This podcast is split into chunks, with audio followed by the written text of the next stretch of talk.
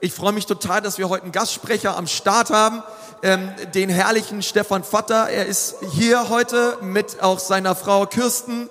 Sarah und Rebecca müssten auch noch irgendwo sitzen. Also ähm, so stark, ganze Familie Vater ist, Vater ist heute am Start und ähm, Stefan, ihr werdet ihn gleich kennenlernen. Er ist einfach ein Herzensmensch, ist für mich auch ein Mentor, ein äh, geistlicher Vater. Und ich durfte von, von ihm persönlich schon so viel lernen. Er liebt es einfach, ja, uns mit hineinzunehmen in diese ganzen Fragen, die die Herzen, die die Menschen bewegen, auch in unserer Gesellschaft. Und ähm, ihr werdet ihn kennenlernen. Und ich würde mal sagen, Ecclesia Church, lasst uns mitschreiben, lasst uns ihn ehren. Wir, wir können nur empfangen, was wir auch ehren. Deswegen lasst uns meinen Stefan ganz, ganz herzlich willkommen heißen in unserer Mitte. Stefan, stark, dass du da bist. Hey, super, danke. Ja, Super, ich freue mich auch sehr, hier zu sein. Finde ich total klasse. Du hast zwei Dinge vergessen, konntest dir noch zu sagen, die total wichtig sind für mein Leben. Das erste ist, ich bin ein ganz normaler Mensch. So wie du und ich, ja. Und so wie du heute auf dem Stream. Ich weiß nicht, wie du dich heute fühlst, ob du alleine vielleicht gerade bist in deinem Wohnzimmer oder Wohnung oder so, oder wo du jetzt gerade bist und mit zuschaust. Das erste ist, wir sind ganz normale Menschen. Das zweite ist, und das ist noch viel, viel wichtiger, Du bist ein einzigartiger Mensch. Darüber möchte ich heute sprechen, was das eigentlich bedeutet. Das fängt ja schon an in unserer Physiologie. Die Art und Weise, wie du gemacht worden bist, ist einfach einzigartig. Deinen Daumenabdruck, den gibt es nur einmal. Und du bist dazu berufen, Konsti, du und ich, und wir sind dazu berufen, jeder, der zuschaut, wir sind dazu berufen, dass dein Leben relevant sein soll. Und das ist wirklich wichtig. Und darüber möchte ich heute sprechen. Relevant leben, das ist ein Thema, das mich schon sehr lange beschäftigt. Ich habe es bewusst relevant leben genannt und nicht nur Salz und Licht sein, dass es auch kompatibel ist, erstmal ein bisschen breiter noch geht und kompatibel ist zu einer Welt, die vielleicht noch nicht an Gott glaubt. Aber relevant leben wollen wir irgendwo alle. Das ist uns, glaube ich, sehr, sehr wichtig. Und es gibt eine Website dazu, was ich euch heute weitergeben werde, könnt ihr auf einer Website mal anschauen. Die heißt relevantleben.info. Da gibt es auch einen, einen, Channel dazu, einen YouTube-Channel. Und alles, was ich heute sage, das könnt ihr in Skripten auf einem Kurzskript runterladen oder auf längeren Skripten, wie ihr wollt, wenn ihr merkt, hey, das hat mich angesprochen, das ist vielleicht was, was für mich relevant ist. Ähm, ja, Relevant kommt übrigens aus dem lateinischen relevantis und bedeutet erheben. Was erhebe ich? Und das, was du erhebst, das ist das, ob dich entweder das Leben relevant macht oder nicht. Ich habe neulich etwas gelesen, das hat mich total fasziniert, von einer Studie von einer australischen Forscherin, die heißt äh, Bronnie Ware, und die hat äh, Menschen untersucht und gefragt am Sterbebett, was würden sie anders machen, wenn sie nochmal ihr Leben zurückdrehen könnten? Also eine hochinteressante Frage, was würdest du anders machen, in deinem Leben, wenn du im Sterbebett leben würdest? Und diese Frage korrespondiert direkt mit Psalm 90, Vers 2, wo es heißt, lehre uns, weise zu leben, gut unser Leben zu bedenken, weil wir wissen, dass wir sterben werden. Also es gibt quasi so eine imaginäre Ebene. Stell dir vor, du lebst am Sterbebett. Irgendwann wird es bei uns der Fall sein.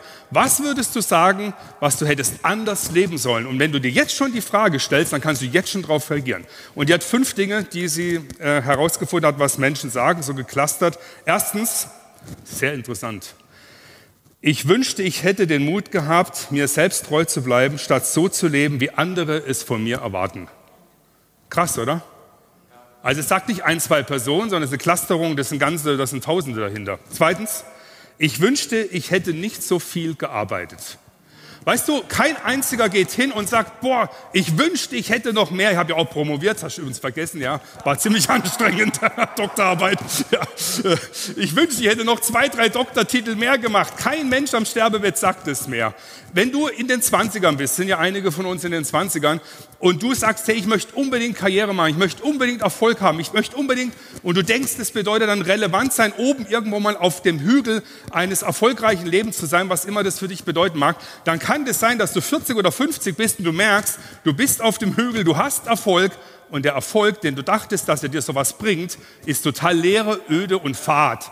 Und dann merkst du, es bringt überhaupt nichts. Das heißt, wenn du relevant leben willst, da musst du etwas nehmen, was nicht nur 10 oder 20 Jahre deines Lebens umreißt, sondern was dann auch am Sterbebett Relevanz hat.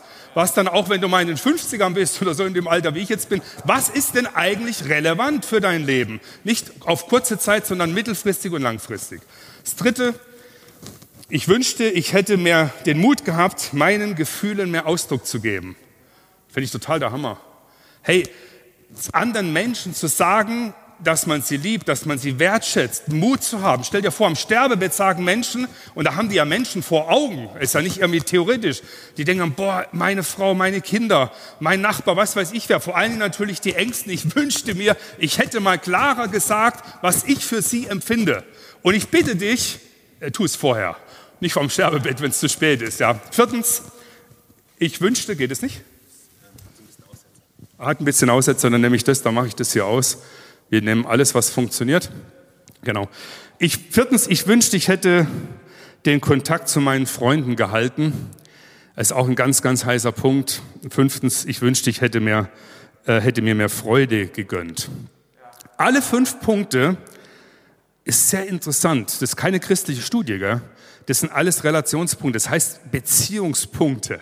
Denn relevant Leben hat in erster Linie zu tun, wie sieht es mit deinen Beziehungen aus zu dir selbst, zu deinen Mitmenschen und vor allen Dingen zu Gott, was ja in diesen Studien immer so ein bisschen peinlich ausgeklammert wird, aber wir nehmen das jetzt hier mit hinein. Und heute geht es darum, was heißt relevant Leben. Und ich möchte dir was vorstellen, was vielleicht für dich interessant sein könnte.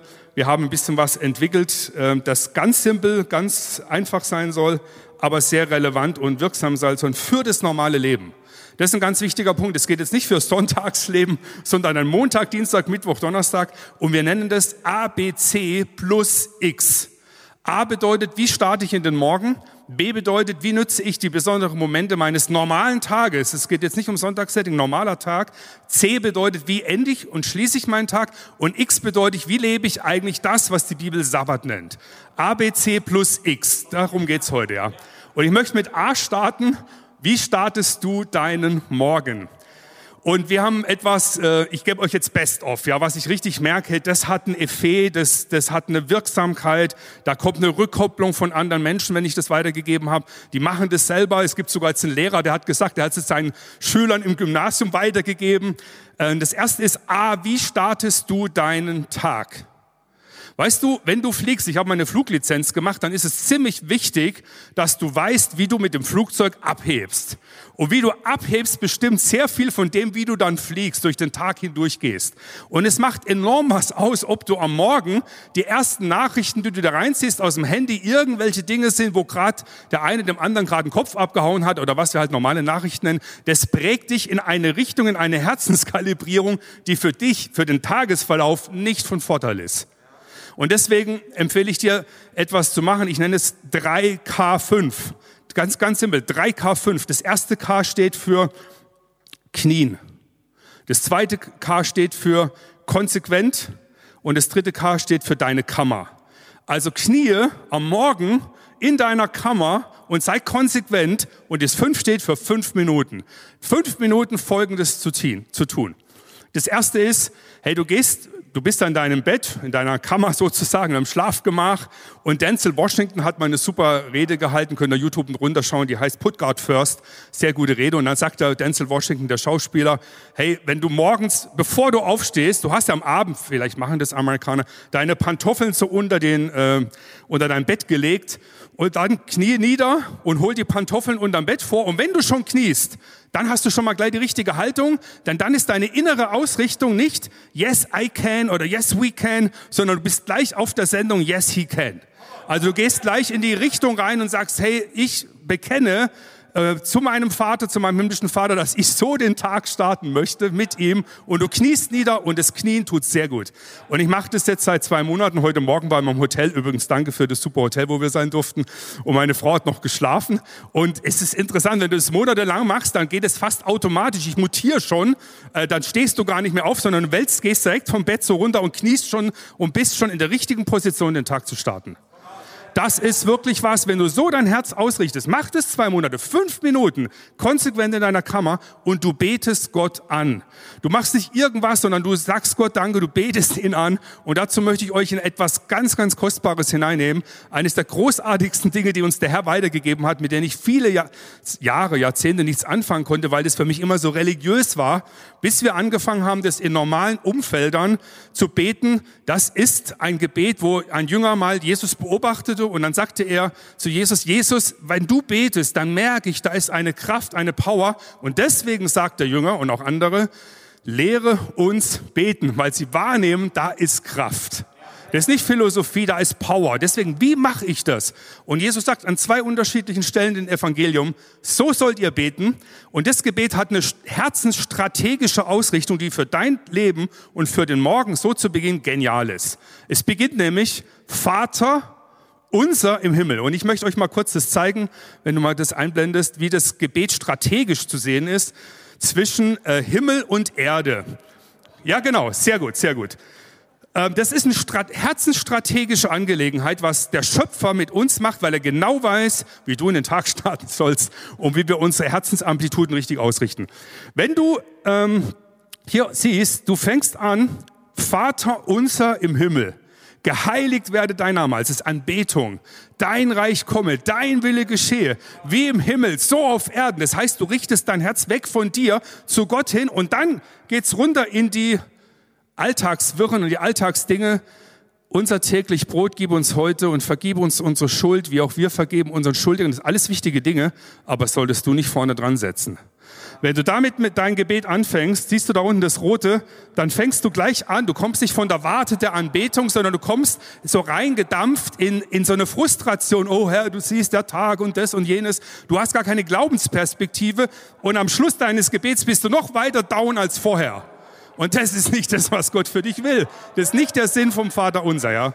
Ja. Und dann äh, betest du, du betest es durch und du siehst diese grünen Pfeile. Das ist mir sehr wichtig, dass der Herr sagt, meine Hand ist nicht zu kurz, dich zu erreichen, auch in deinen Wirren deines Lebens. Ja, das ist sehr, sehr wichtig. Und nicht, dass er das falsch versteht, dass dazwischen, das ist wichtig zu beten, aber aus der Warte der Anbetung heraus. Und dann zum Schluss bekennst du, denn dein ist das Reich und die Kraft und die Herrlichkeit in Ewigkeit. Weißt du, es liegt an dir, wie du den Tag startest. Es ist deine Hoheit, es ist dein Leben, es ist deine Inspiration. Deswegen, A, wie startest du deinen Tag? Ähm, dies ist der Tag, den der Herr gemacht. Lasset uns freuen und fröhlich sein an ihm. Und du entscheidest, ob das so ein Tag wird oder nicht. Und wie wir unser Leben starten am Anfang ist mega wichtig. Ihr könnt auf dem Internet haben wir sogenannte Affirmationen, dutzendfach zu jedem Vers oder zu jedem Satz Aussage des Vaterunsers. Was kann man da positiv proklamieren und bekennen? Was bedeutet es? Dieses Gebet ist, ich muss jetzt aufpassen, dass ich jetzt hier an der Stelle aufhöre, ist der absolute Hammer. Das ist eine Proklamation zwischen Himmel und Erde, das unser Herzen auf das hin ausrichtet, was für uns Menschen wichtig ist. Dann B. B bedeutet, wie lebe ich meinen normalen Tag, mein Real Life? Nichts Außergewöhnliches, nicht jetzt Sonntagvormittag in der Church sein, das normale, Montag bis Samstag leben, da ist Sonntag auch noch dabei, aber dein normales Leben, wie lebst du das? Und hier gibt's etwas, was mich sehr begeistert, nämlich, dass Gott möchte dir und dich gebrauchen in einer besonderen Weise in deinem ganz, ganz, ganz normalen Leben. Und wo wir das als Church wieder entdecken, was das bedeutet, da lebt auch wieder Kirche in der Zukunft. Wenn wir am Sonntag Dinge machen, die mit Montag bis Samstag nichts zu tun haben, wird Kirche sterben. Aber wenn wir von Montag bis Samstag Gott erleben, dann kommen wir heiß in die Church, weil wir Gott erleben. Und da brauchen wir nicht mehr Auftauprogramme, sondern wir sind dann schon heiß. Ja, das ist sehr wichtig. Und deswegen wünsche ich dir, dir am Zoom, überall wo du bist heute, hey, Gott möchte dir begegnen im normalen Leben. Da gibt es einen großartigen Bibelvers zu, der möchte ich mit uns kurz durchgehen, Epheser 5, Vers 14. Da heißt es, wach auf, der du schläfst, steh von den Toten auf und Christus, deine Sonne, geht für dich auf. Darum gebt, seht sorgfältig darauf, wie, achtet darauf, wie ihr lebt. Verhaltet euch nicht töricht, sondern verhaltet euch weise wie Menschen, die wissen, worauf es ankommt. Dies geschieht, indem ihr, griechisch heißt den Kairos, nützt. Dieses Bibelwort ist einer der streng kausalsten Ursache-Wirkungsworte, die ich persönlich kenne. Das ist eine ganz strenge Kette, ähm, wie du ein erfolgreiches Leben führst, nämlich Gott im Alltäglichen erlebst. Da heißt es zum ersten, sei nicht tot. Der spricht ja Gott oder Paulus nicht auf dem Friedhof, sondern der spricht er sogar an die Epheser, also an Christen. Wir können wie tot sein. Die Bibel unterscheidet auch biologisches Leben und so ey, wirklich geistliches Leben. Und hier geht es darum, du kannst zwar physisch leben, du kannst sogar sehr sportlich sein, sehr vital sein, aber wenn es um das Leben geht, da was du äußerst zu Gott hin, was du mit anderen Menschen sprichst, wie, das, wie dein Leben mit Gott ist, dann bist du stumm wie ein Fisch. Und von außen nehmen die Menschen dich überhaupt nicht wahr in irgendeiner Relevanz, die zum Gott hinweist, in irgendeiner Wirksamkeit. Und deswegen sagt der Herr, wenn das so ist in deinem Leben, dann bist du eigentlich tot. Und jetzt heißt es, hey, sei nicht töricht, denn das Törichte lässt dich einschlafen, tot zu sein. Der Törichte ist nicht einfach nur der Dumme. Der Törichte kann sehr intelligent sein. Der kann auch Doktortitel haben wir, wir beide. Der Törichte kann sehr schlau sein. Ja, das wissen wir. Es gibt so viele Experten und doch sind wir so töricht in unserer Kultur. Ja, das hat noch nichts mit Bildungsstand zu tun, hat nichts damit zu tun. Sondern töricht sein bedeutet, du hast die Wirklichkeit falsch eingeschätzt. Der Törichte spricht, es gibt keinen Gott.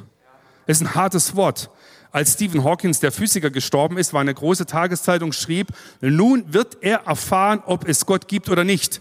Weil er immer gesagt hat, es gibt Gott nicht. Jetzt stell dir vor, dein letzter Atemzug hier auf der Erde, beziehungsweise du atmest hier aus. Du hast immer gesagt, es gibt keinen Gott. Jetzt atmest du ein und bist plötzlich in einer anderen Dimension und Gott ist die alles bestimmende Wirklichkeit, die vor dir ist. Und du hast gemerkt, ich habe mich getäuscht, ich war töricht. Oder der Törichte spricht oder der Törichte baut sein Haus auf Sand. Das Haus, das er baut, kann sogar sehr gut sein. Das kann besser sein als dem, der auf Felsen baut. Das kann super gemacht sein. Das kann sehr luxuriös sein. Nur dummerweise ist es, wenn der Sturm kommt, nicht bewährt und es wird weggerissen. Eine geradezu Metapher unserer heutigen Kultur, westlichen Kultur und Zeit, dass wir viele Dinge auf Sand bauen und wenn dann der Sturm kommt, man sieht schon, Stürme kommen dann, dann wird es wie hinweggeblasen. Und jetzt sagt der Herr, ich hoffe, du weißt auch, dass der törichte Anteil in dir auch nagt, töricht zu sein in gewissen Dingen. Und Gott sagt, sei nicht töricht, sondern sei weise. Weise bedeutet nicht, Informationen gut aufzunehmen, sondern weise bedeutet, wie welche Information, welche Sache ist jetzt wichtig für die jetzige Zeit? Wenn ich äh, meine Kinder erziehen möchte und ich muss überlegen, boah, wie mache ich das? Dann bringt mir das nichts zu googeln, Kindererziehung, da hast du 20, 30, 300 Millionen Treffer wahrscheinlich heute und dann ist immer noch die Zeit angegeben, finde ich so lustig, 0,56 Sekunden. Dann kannst du alles durchlesen, danach bist du verrückt und äh, weißt immer noch nicht, wie du deine Kinder erziehst. Weil du brauchst nicht Information und Datenflut, sondern weise ist zu wissen, was ist jetzt dran. Du kommst an einen Bahnhof und da sind 50 Weichen, die gestellt werden können. Wenn du die zwei richtigen Weichen stellst, fährst du geradeaus durch. Geht alles wunderbar. Wenn du nicht weißt, welche Weichen in deinem Leben zu stellen sind, wird es schwierig. Und jetzt sagt der Herr, hey, wach auf, indem du nicht töricht bist, sondern weise bist. Und weise wirst du, indem du den Kairos auskaufst. Also andersrum gesprochen, wenn du den Kairos auskaufst, was das bedeutet, sage ich jetzt gleich, dann wirst du weise sein und dann bist du wach. Dann bist du, um es in diesem äh, Thema von heute zu sprechen, dann bist du relevant, dann hast du eine Wirksamkeit. Du bist nicht dazu berufen, ein Würstle zu sein, ein Nürnberger Würstel hier in dem Fall, ja, sondern du bist dazu berufen, etwas zu sein zum Lob seiner Herrlichkeit, wo dich selbst aufblühen lässt. Und das ist der Weg dazu.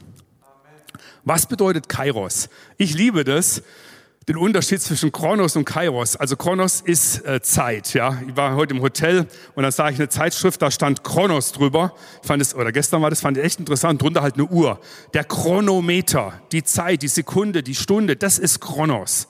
Wenn hier jetzt Kronos stehen würde, das ist ja eine Katastrophe. Dann würde es heißen, äh, kauf die Zeit aus. Hey, hol alles raus. Wie viele Jahre hast du noch? Vielleicht 30 oder 40. Ein paar von euch, meine Tochter hier, das vielleicht hoffe ich noch ein paar Jahre länger, wir ein bisschen kürzer. Du hast noch ein paar Jahrzehnte. Hol alles raus, was rausgeht. Das ist genau das Gegenteil von dem, was das Wort hier sagen will. Das ist nicht gemeint, sondern hier ist gemeint, es gibt was in der Zeit, was von einer himmlischen Zeit bestimmt wird. Von heiligen Momenten, die plötzlich von oben herunterkommen, die sich plötzlich ereignen in deinem Leben.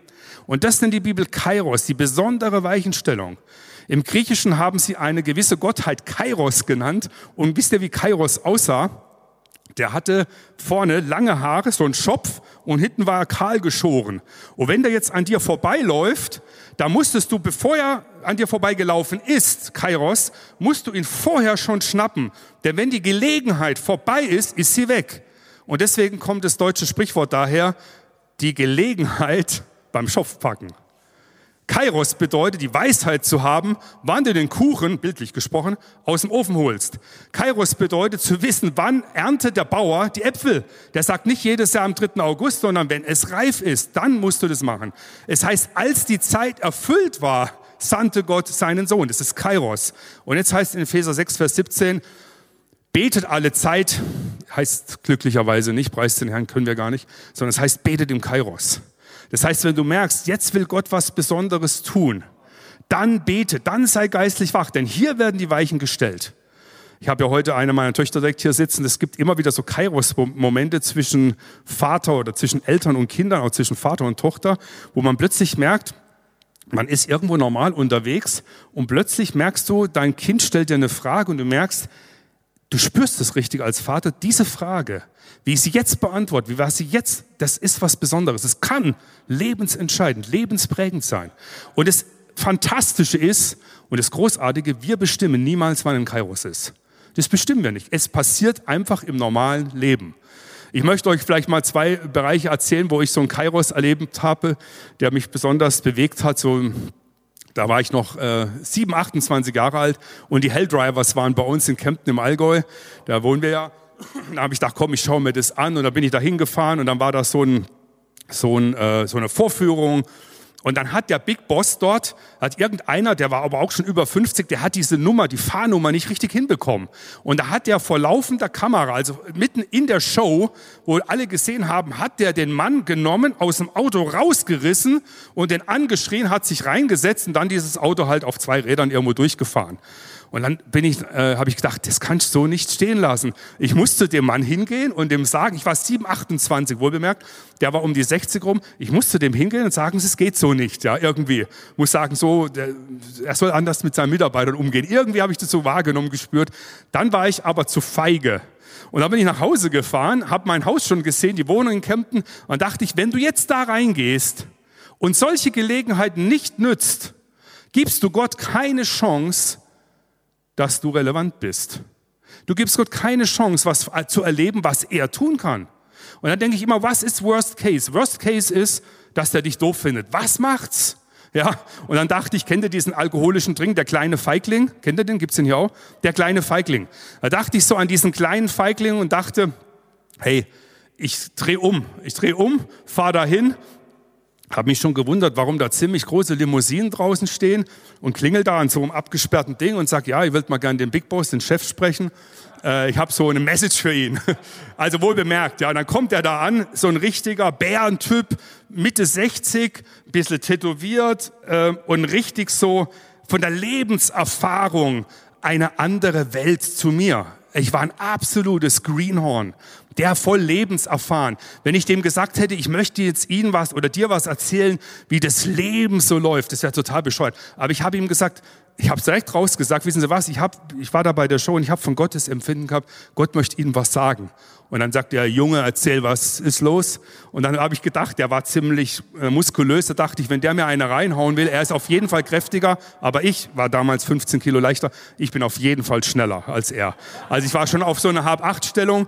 Und dann sagte dieser Mann, der hörte mich an und sagte, weißt du was, Junge, das ist interessant. Komm mal her, komm mal rein. Und dann, setzt, dann mussten alle Mitarbeiter, der hat halt so einen Führungsstil gehabt, was ich sag, wird sofort getan, ja. Und dann waren das alle, und dann war das der Big Leiter und Inhaber von allen Gruppen der Welt. Und er ist nur gerade auf Visite gewesen und es war halt sein Führungsstil, alle mal so ein Hintern treten von seinen Mitarbeitern weiterzufahren. So Führungsstile gibt es, nicht ganz optimal. Und dann, und dann standen oder saßen wir da alle und dann sagte dieser Mann zu dem Greenhorn, dieser Junge hat uns was zu sagen. Genau das gleiche, Rebecca, haben wir erlebt in Australien. Du warst 18, ich war 50. Wir waren im Outback da kam auch so ein Bär, so ein Maurer. Und dann hast du dem gesagt, dass du Bibelschule machst. Der war wie vom Blitz getroffen. Der setzte sich hin, der war, der war richtig erschüttert. Eine 18-Jährige sagte, die ganze Welt steht dir offen. Warum machst du eine Bibelschule? Und dann kommt im Hintergrund raus, dass Gott ihn selber mal gerufen hat und er dem Ruf nicht nachgegangen ist. Und du hast eine absolut geniale Karte geschrieben. Ich weiß, es hat mich voll bewegt, äh, wie Gott uns gebraucht. Was will ich dir damit sagen? Dein Alter, deine Erfahrung, all das wird unwichtig, wenn Gott dich gebrauchen will und Gott dir was hat für dich. Dann ist richtig relevant, dass du das weitergibst und tust, dass du das umsetzt, dass du da hineingehst. Das ist entscheidend und du hast was zu sagen, wenn du den Kairos nützt. Nun ist es so, dass wir sehr häufig geniale Gelegenheiten des normalen Lebens nicht nützen.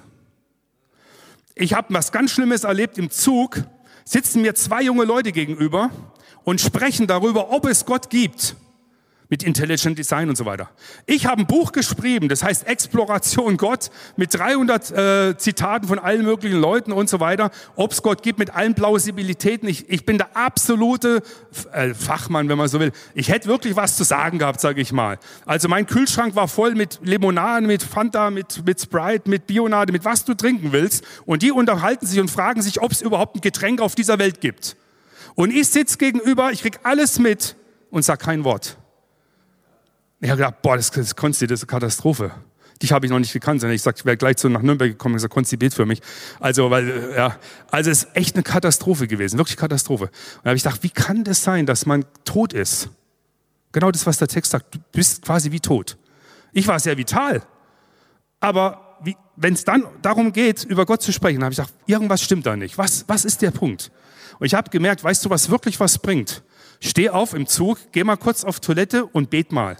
Bet mal einige Momente und dann schalte auf eine andere Frequenz und dann, du musst richtig umschalten, weil manchmal diese Ebenen des Irdischen uns so vereinnahmen, dass du überhaupt nicht mehr auf Sendung bist, aber du kannst die Antenne ausrichten. Da gibt's ein ganz geniales Beispiel. Wir haben, das kennt ihr ja das Beispiel, wir haben hunderte, tausende von Worship Centers, überall hier in Nürnberg, überall auf der Welt verteilt. Kennt ihr das? Ja? Das habe ich übernommen, ja, von jemandem von euch. Das finde ich total genial. Äh, und da können wir hingehen, du kannst in deiner, da gehst du kurz ins Worship Center und jedes Tag zwei Minuten. Und wenn ein Chef mehr und kommt zurück, dann ist er anders. Dann sagt er, dann darf der und damit wir erkennen, was Worship Center ist, habe ich ja von dir, Eme, dass wir das erkennen, steht da dran WC. Ich fand es, ich habe das äh, gehört, ich fand es total genial von dir, dieses Beispiel. Und zwar deswegen, weil es zeigt, dass wir normale Leben, normale Leben, normale Dinge nützen können, um auf eine Frequenz zu kommen von Gott, um wieder da zu sein, geistlich wach zu sein und die Gelegenheiten zu nützen. Und wenn du wie eine Kerze die Gelegenheit an dir vorbeigeht, und es kann sehr bitter sein. Es kann sein, dass du Gelegenheiten hattest, die du hast verstreichen lassen von Menschen, die nicht mehr leben. Kannst du nie mehr einholen. Aber es werden die nächsten Gelegenheiten kommen. Und dann kommt die nächste Kerze und du hast das Feuerzeug, zünd es an. Und ich möchte dich ermutigen, wir brauchen da echt Freisetzungen miteinander, diese heiligen Momente zu erkennen, zu nutzen. Das macht den gigantischen Unterschied in deiner Familie, in deiner Ehe, in deinem beruflichen Leben, überall. Nütze diese besonderen Momente und du wirst sehen, wie Gott dich gebraucht. Und genau das, was der Text hier sagt, nütze den Kairos und du wirst sehen, wie, wie Weisheit in deinem Leben hineinkommt und wie du wach bist und du bist fröhlich am Herrn, deinem Gott dabei. Und das heißt ABC oder B. Und C heißt, wie schließe ich meinen Abend? Das ist ganz easy, ganz, ganz einfach. Ich habe, Journaling habe ich es genannt, also Tagebuch. Ich mache das seit einigen Monaten. Ich bin überhaupt nicht der Typ dafür, aber ich merke, es tut richtig gut. Ich mache das ganz kurz, geht nicht länger als drei Minuten. Ich setze mich abends kurz hin und schreibe auf ABC. A, für was bin ich dankbar von dem, was ich heute erlebt habe? B, gibt es irgendwas Besonderes, was heute war, was mir jetzt besonders eindrücklich ist? Und C, habe ich irgendwo was von der Güte Gottes entdeckt? Wie es heißt, am Tage schickt Gott seine Güte zu uns. Was habe ich von seiner Güte heute erlebt? Da hatte ich neulich mal einen Tag, da habe ich von morgens bis abends nur im Büro gearbeitet. Dachte ja, der Tag war überhaupt nicht cool, da war nichts Besonderes. Und dann setze ich mich hin, mache mein ABC und dann beim A, für was bin ich heute dankbar? Was war heute irgendwie so das Besondere? Dann dachte ich, oh, da gibt's was ganz Besonderes. Das, auch darauf achte ich dann manchmal gar nicht mehr. Da gibt's nämlich was, das am Nachmittag oder Mittag, da klingelte es plötzlich bei uns im Haus. Das ist dann die Essensglocke sozusagen. Und dann komme ich runter und dann darf ich Zeit mit meiner Frau haben. Und dann denke ich, hey, meine Frau ist die Perle meines Lebens. Und dachte ich, hey Keks, ich bin für die, Keks nenne ich sie ja, ich bin für dich so dankbar. Das ist so klasse. Ich möchte eins kurz am Rand sagen zur Ehe. Wir sind seit über 30 Jahren verheiratet. Das ist Real Life. Und ich bin so dankbar und ich sage euch Folgendes, es ist nicht so wie am Brunnen von Nürnberg abgebildet wird, dieser Ehebrunnen. Das ist kunsttechnisch wirklich toll gemacht, aber von der Aussagekraft defizitär ein bisschen. Ja, am Rand erwähnt, ja. Ich war ein bisschen erschrocken über diese Skulptur, ja. Okay, also äh, ABC, wie starte ich meinen Tag? Wie nutzt du die heiligen Gelegenheiten und wie schließt du deinen Tag? Und ich komme jetzt zum letzten, zum X. Das X ist was ganz Außergewöhnliches, was, ähm, was ganz Besonderes. Ähm, das ist der Sabbat. Ich bin der absolute Mega-Analphabet, was Sabbat betrifft. Deswegen bin ich kompetent, euch zu sagen, was ich entdecken darf. Ist wirklich so. Ich habe mindestens 20 Jahre lang dieses Gebot mit Füßen getreten. Denn ich habe gedacht, Aristoteles, griechisches Denken, Ich habe gedacht, naja, einen Sabbat brauchst du halt, wenn du eine Pause brauchst. Aber wenn ich gar nicht empfinde, eine Pause zu brauchen, dann brauchst du den Sabbat nicht. Ich dachte halt, das ist absolut katastrophales griechisches Denken. Das ist wie so ein Auto, der muss halt ab und zu mal an der Tankstelle fahren, auftanken, dann geht's weiter. Also der Mensch als, reine, als reines Funktionswesen. Ja, das ist so in dir irgendwo drin, in uns drin. Du bist quasi davon ausgerichtet, du machst halt eine Pause, um wieder aufzutanken, um dann weiterzumachen. Wie so ein Ackergaul, ja äh, und habe überhaupt nicht den Sinn von dem verstanden, was Sabbat ist. Nun habe ich einen interessanten Freund, der heißt auch noch David, kommt aus, ein bisschen aus dem jüdischen Kontext und so. Und der äh, vor einigen Jahren klingelte er mal bei, bei mir am Sonntagvormittag oder was Nachmittag, egal, ähm, zu Hause und dann öffnete ich die Tür und sagte zu mir, Stefan, du arbeitest heute schon wieder. Und arbeiten heißt produktive Dinge umsetzen in dem Fall. Und dann sagte ich zum David, David, weißt du was? Du bist ja auch in vielen Dingen nicht besser.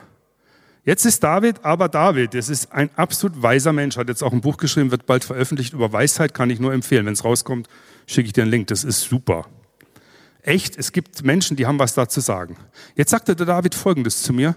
Stefan, du hast, wenn er gesagt hätte, Entschuldigung, wenn er gesagt hätte, ja, das ist bei mir so und so, dann wäre er gleich draußen gewesen. Aber jetzt kommt Weisheit. Er sagte, du hast recht, Stefan, aber wir zwei Blinde, wir entdecken jetzt, wir gehen zum Sehenden, also Jesus, und entdecken, was das bedeutet. Und seitdem bin ich auf einer Entdeckungsreise, was Sabbat bedeutet. Und ich möchte euch ein paar Punkte kurz weitergeben, das mich absolut fasziniert. Was ist das Zentralste, um was es im Sabbat geht? Erstmal vom Rahmen her ist es echt klasse, dass Sabbat nicht bedeutet von morgens bis abends, sondern kann auch von Abend bis Abend, wie die Juden das machen. Also es ist eine 24-Stunden-Einheit. Das heißt, du kannst auch vielleicht hingehen und von 15 Uhr eines Tages bis nächsten Tag 15 Uhr. Kann sich sehr anbieten, wenn du merkst, ich muss erstmal runterfahren oder noch Dinge erledigen und dann um 15 Uhr setzt du einen Cut, lässt dein Handy weg und das ganze Zeug und dann schaltest du um einen Tag, 24 Stunden. Nun ist aber die zentrale Frage, was ist das Zentrum vom Sabbat? Um was geht's da? Und es hat sehr viel mit relevant Leben zu, zu tun. Das erste, oder es gibt einen Begriff im Biblischen, kein Mensch weiß genau, was er bedeutet. Es ist der fulminanteste, interessanteste und wichtigste Begriff des Neuen und Alten Testamentes. Es ist übrigens nicht Liebe, sondern es ist der Begriff heilig, heilig. Das Heilige ist das, was in der Ewigkeit mal so dastehen wird, dass wir gemeinsam beten werden, Gott niederknien und anbeten werden und wir werden etwas wahrnehmen vom Thron und das, was wir wahrnehmen, wird uns etwas hervorbringen, dass wir sagen, heilig, heilig, heilig. Und das erste Mal, dass Gott diesen Begriff heilig verwendet, das ist eine Beschlagnahmung, wo er sagt, das ist mir so wichtig, das ist so besonders, das ist so mit meinem inneren Wesen verbunden, das sage ich ist heilig. Und wisst ihr, wann das erste Mal Gott sagt, zu was Gott es sagt, was heilig ist? Sagt er zur Zeit. 1. Mose heißt es, am siebten Tag sagte Gott, dieser siebte Tag hier, Gott segnete den siebten Tag und sagte, dies ist ein ganz besonderer heiliger Tag, er gehört uns, der ist beschlagnahmt. Ich bin jetzt Vater von zwei großartigen Töchtern.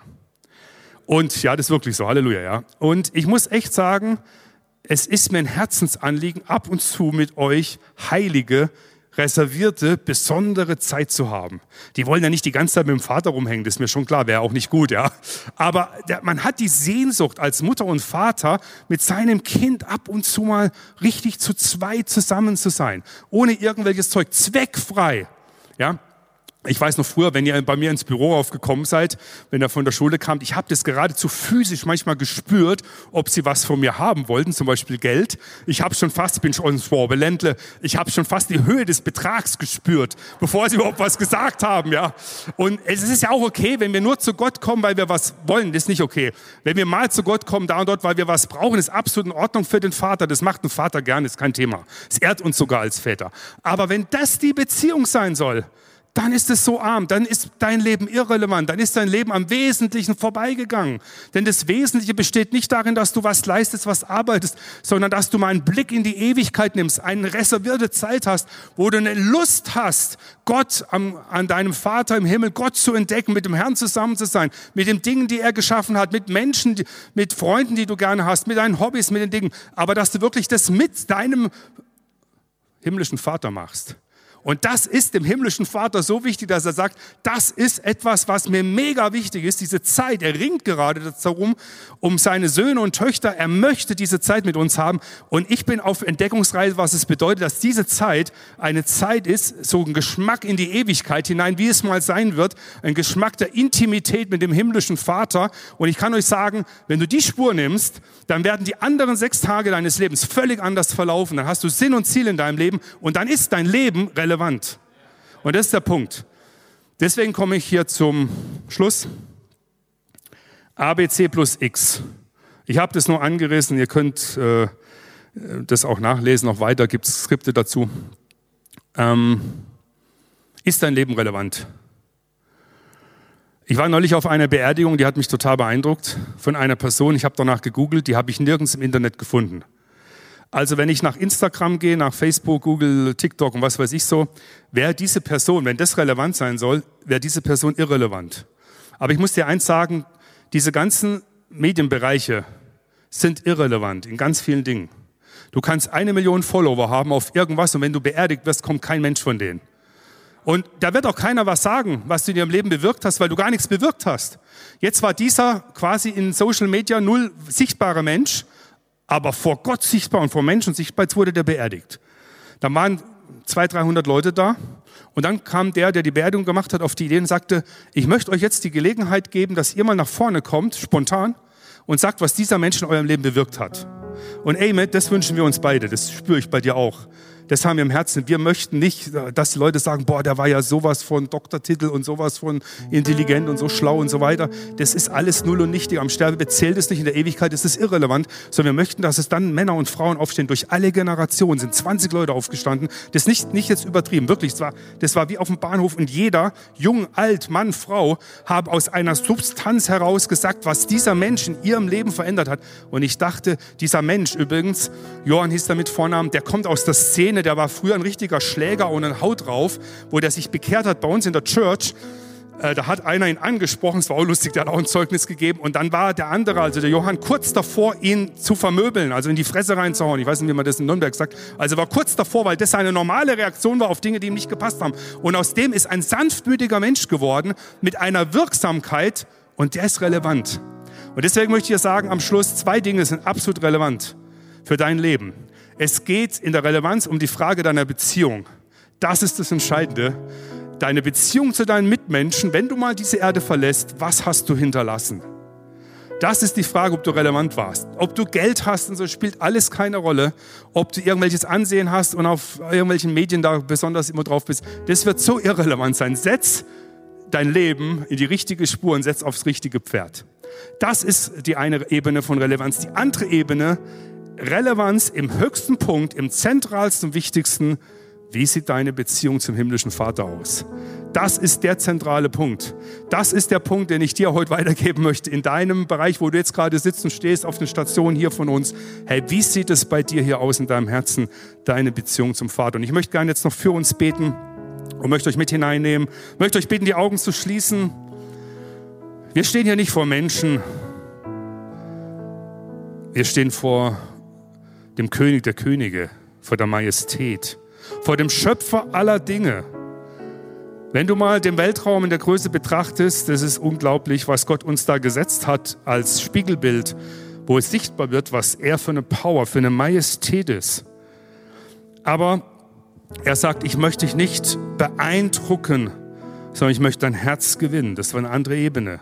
Und dein Herz möchte er gewinnen durch das, was Jesus Christus für dich getan hat am Kreuz von Golgatha. Dass er für dich gestorben ist. Dass du zu ihm kommen darfst. Und ich möchte dir heute sagen, wenn du sagst, Herr Vater, hier bin ich. Das Kostbarste, was du sprechen kannst in deiner Existenz ist, Vater im Himmel. Geheiligt werde dein Name, dein Reich komme. Ich komme zu dir, ich stelle mich zu dir. Und wenn du heute hier bist und sagst, boah, ich möchte, meinem Leben strecke ich mich aus nach der Relevanz, auch dich als Vater in den heiligen Momenten wahrzunehmen. Dich wahrzunehmen am, am Anfang meines Tages, wie ich ihn starte, vielleicht mit diesem 3K5 oder am Abend, wie ich das schließe. Ich möchte mich nicht wegreißen lassen von irgendwelchen merkwürdigen Frequenzen dieser Welt, sondern ich möchte von der himmlischen Dimension geprägt sein, von dem Vater des Himmels. Dann kannst du, wenn du sagst, hier bin ich Vater, ich möchte relevant sein, Licht und Salz in dieser Welt, dann kannst du vielleicht deine Hand nehmen, auf dein linkes Herz und rechts deine Hand einfach emporheben und sagen, Vater, hier bin ich. Da bin ich, Vater. Komm du zu mir.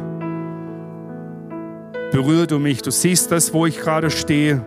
Streck deine Hand aus, sag, Vater, hier, vielleicht sind welche unter uns heute hier und du sagst, boah, mir geht's gar nicht besonders. Oder du bist heute hier und sagst, boah, ist absolut genial. Beides sagt der himmlische Vater, willkommen hier bei mir. Und ich möchte dein Leben nehmen und dich führen und leiten.